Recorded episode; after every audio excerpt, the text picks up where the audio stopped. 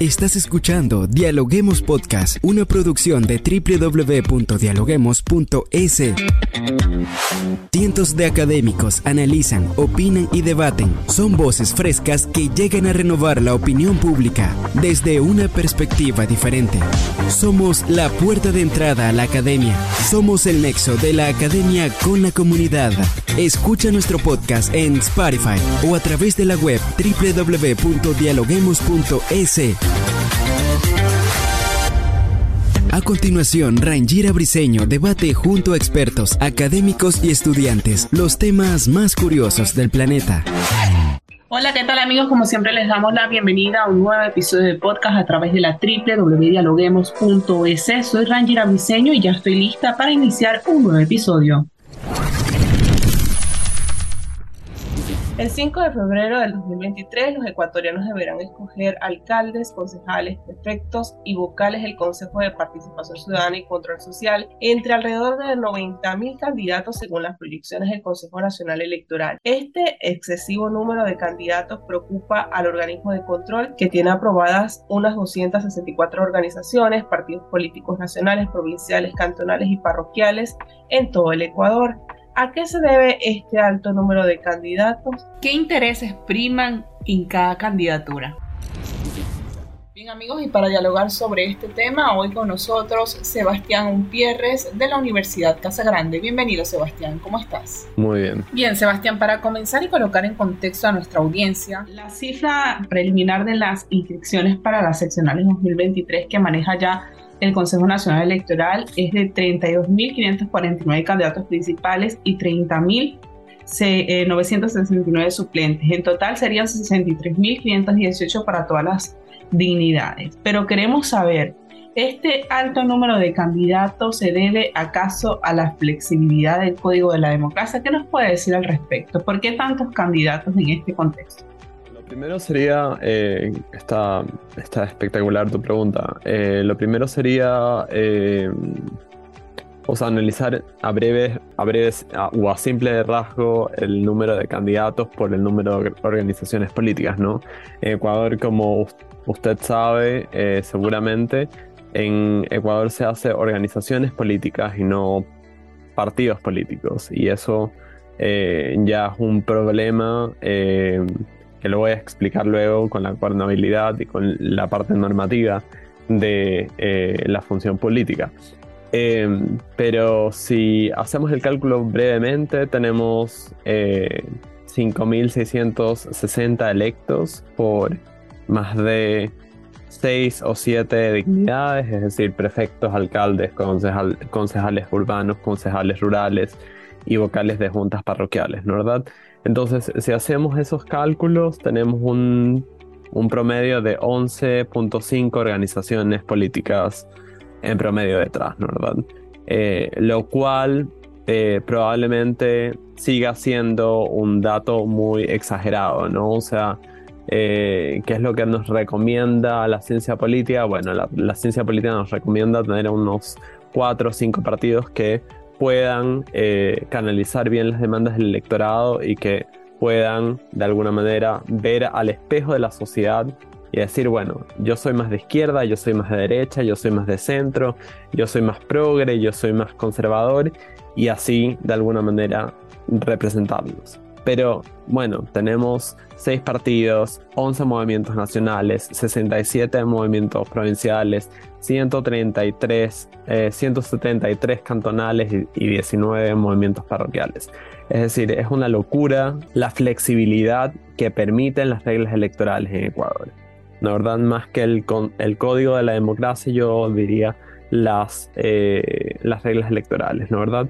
Por un lado, lo que, lo que eso te dice es que hay, eh, o sea, se incentiviza la participación democrática, pero por otro lado se descontrola la competencia. Ambas dimensiones son, guardan un balance para eh, que la democracia funcione bien. Hablando en, el contexto en el que analiza tanto de las organizaciones políticas como de las reglas electorales, ¿qué intereses cree usted que se que priman detrás de todas estas candidaturas? Sí, muy buena pregunta. Yo creo que es una pregunta que tendríamos que hablarla como en cuatro horas, o por lo menos cuatro horas. Eh, porque primero tenemos los puntos normativos, tenemos la gobernabilidad, tenemos los intereses del electorado, los intereses del partido, si hay eh, restricciones en el gasto electoral o no, etcétera, etcétera.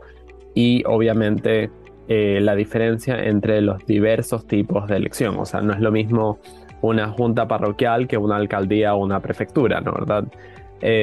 Dicho esto, yo creo que lo que presenta por un lado son los altos costos de información. Eh, la gente no se informa bien, eh, sobre todo en ciudades donde hay mucho que votar, hay muchos candidatos, entonces la gente va y, y claro, o sea, vota por el que más o menos conoce, entonces no hay una a ver, no, o sea, los intereses que privan son los intereses eh, o sea, selectivos, ¿no? O sea, son los intereses individuales de cada candidato. Más allá de la teoría de la ambición, que cada candidato se candidatiza justamente para obtener más poder, para obtener eh, cobertura mediática, para obtener, eh, en fin, los intereses que estamos viendo son, los son intereses que no convienen al bienestar ciudadano, ¿no? O sea, en general no estamos pensando en el electorado, sino estamos pensando en individualismos. Claro, quizás uno de estos intereses por parte de los candidatos es de ser candidatos para hacer alguna carrera política. Sí, o sea, hay, hay, a ver, hay, hay teorías de, de economía política que incentivan e-, eso, ¿no ¿verdad? O sea, los políticos efectivamente empiezan por un terreno eh, subnacional, en este caso las elecciones seccionales, y luego se van a la presidencia, o luego se van a alguna judicatura, o luego se van a un ministerio, o, a, la, Asamblea Nacional, en, el caso de Ecuador. Pero en el caso, en el contexto ecuatoriano, no necesariamente, o sea, de hecho Ecuador, por el sistema, por lo, que usted dijo, eh, de la flexibilidad del código de democracia, el sistema impulsa a que eh, digamos, elijamos o no elijamos al candidato, participa una o dos veces y luego se retira. En general pasa mucho eso y sobre todo en elecciones seccionales, ¿no verdad? Son pocos los que se quedan y son pocos los candidatos de carrera. Por eso es que tenemos también eh, no necesariamente eh, carreras idóneas para ser políticos, sino más bien no sé, una estrella de televisión puede el día de mañana ser consejera o alcaldesa de una ciudad importante. Claro, doctor, usted al principio hacía eh, referencia a los partidos políticos, pero ¿cómo se han venido eh, moviendo los partidos políticos últimamente en el Ecuador en cuanto a izquierda y derecha? ¿Cuáles priman más? Bueno, primero que no hay izquierda o derecha bien definida. O sea, lo vemos, por ejemplo, con, eh, creo yo que una candidatura en Quito estaba Suma, que es un partido, entre comillas, un movimiento, de, o sea, una organización política de derecha, con el Partido Socialista Frente Amplio.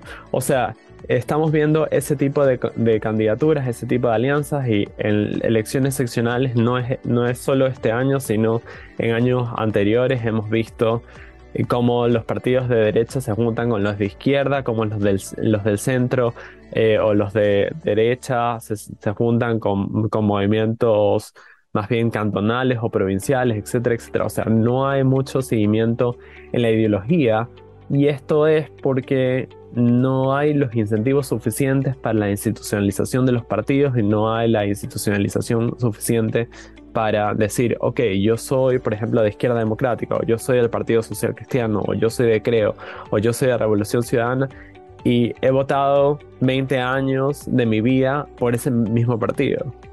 Si uno ve las elecciones en Ecuador, uno vota en general, no sé, tal vez dos, dos elecciones eh, por el mismo partido, pero luego te cambias al otro partido y luego te cambias a otro partido. Y realmente la organización no tiene mucho que ver sino el líder y el líder es el que aglutina los votos. ¿Y por qué pasa todo esto de las alianzas? Y cuando eso pasa, claro, es que, a ver, o sea, el código de la democracia, las reglas electorales, como yo, yo decía desde un principio, son, son lo que inciden, ¿no? O sea, si hay flexibilidad, eh, si, el, si el CNE te dice, bueno, recolecta firmas, no me importa si eres un partido consolidado o no, puede ser partido o puede ser movimiento cantonal y te, vamos a dar todos los beneficios electorales que se conllevan cuando compites o cuando te candidatizas. Perfecto. Entonces yo lo hago como mi negocio propio, o sea, estoy desempleado, entonces voy a hacer un partido político. Excelente lo que me está comentando.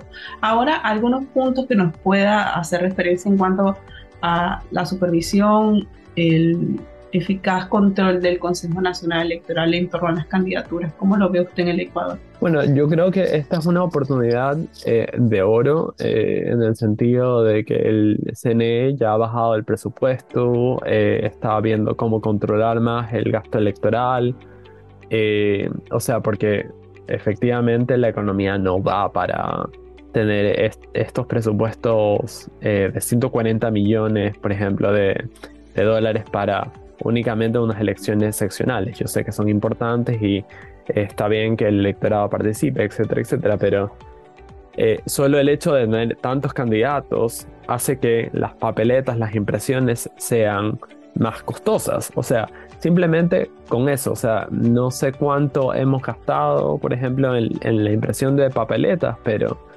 es absurdo pensar que se gastan millones en simplemente un papel cuando deberíamos tener otro tipo de prioridades, ¿no?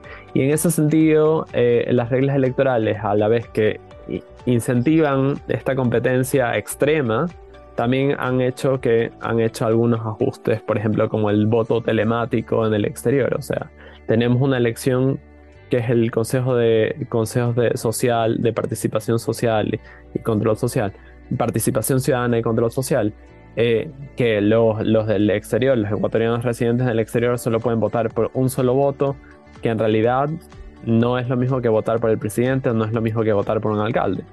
Entonces lo han hecho en 26, eh, en 26 consulados de forma telemática. Eso es súper bueno porque ahorra costos y a la vez induce a que el ecuatoriano residente en el exterior vote porque si no, no votaría. Para ir finalizando, tengo acá una pregunta. Con todo esto que está sucediendo con las candidaturas en el Ecuador, ¿está acaso la gobernabilidad en riesgo? Bueno, la gobernabilidad siempre ha estado en riesgo en Ecuador, ¿no? O sea, tenemos un país muy plurinacional, como dice la Constitución, que invita a tener muchos intereses en la mesa y cuando hay muchos intereses en la mesa hay mucha competitividad y eso hace que, al contrario de lo que uno piensa normalmente, eh, eh, la, o sea, al contrario de lo que uno piensa normalmente, porque claro, uno dice, bueno, que compitan más de dos, tres partidos es súper democrático, ¿no? ¿verdad? Pero si compitan 200 partidos, se pierde el objetivo de la competencia, ¿no? O sea, y eso hace que efectivamente a la hora de la hora, a la hora de que los votos se conviertan en asientos, eh, tengamos eh, no sé, pues de las 23, de los 23, de los 23 electos o electas como prefectos y prefectas, tengamos como 5 o 6 partidos, ¿no? O sea, dos, dos de un partido, dos, dos, dos, dos otros prefectos de otro partido, etcétera, etcétera. Entonces no hay, no hay esta, esta, esta sana coordinación entre miembros de un mismo partido, ¿no? O sea, los partidos para mí son como ir al médico, ¿no? Cuando uno está bien, uno no necesita ir al, médico. En política los necesitamos, los necesitamos a los partidos porque justamente ellos hacen que nos comuniquemos mejor y eso hace que, eh, no sé, que, que en parte piensen por el denominador común, ¿no? Que es el ciudadano. Eh, el votante medio, como se dice en la teoría. Claro, pero por ejemplo, fíjense, hay muchos partidos políticos, bastantes candidatos, pero creo que un escaso liderazgo. Pero hay liderazgos muy locales, que cuando uno, cuando un liderazgo se muere, se muere el partido, ¿no? Eh, y más allá, o sea, se muere como toda la, toda la idea de, eh, del electorado, porque claro, sin, sin León Febres Cordero slash Jaime Nebot, Cintia Viteri está tambaleando aún, ¿no? O sea, y eso que Cintia Viteri tiene una carrera espectacular en la, política ecuatoriana, ¿no? Eh, lo mismo podríamos decir de, Suma, por ejemplo, se fue Mauricio Rodas y, y, ¿qué es de Suma, no? O sea, se fue esta alianza con Creo y, eso, ¿no? O sea, no sabemos lo que va a pasar ahora con Creo, por ejemplo. O sea, una vez que ya Guillermo Lazo tal vez no se relija o no, digamos, no, no se candidatiza a la presidencia, Creo va a desaparecer, no va a desaparecer con quién se va a quedar de liderazgo. No, excelente todo esto que nos comenta, muy, muy buen análisis el que nos ha dejado el día de hoy. ¿Alguna reflexión final que nos quiera dejar, doctor? Bueno, hay, hay que seguir dándole, dándole, o dándole vueltas a cómo se ponen las reglas en el tablero, ¿no? O sea, me parece súper importante para aumentar justamente lo que usted decía, la gobernabilidad, la... Eh, el escrutinio que tenemos, por ejemplo, de los de del gasto electoral, aumentar, por ejemplo, los umbrales a los partidos, etcétera, etcétera. Eso sería espectacular en Ecuador, que ya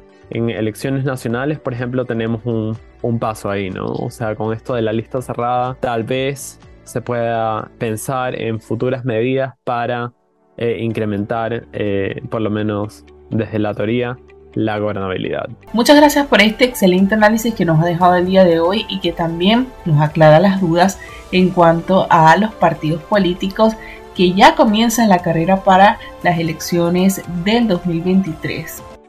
Listo. Hasta luego. Un gusto.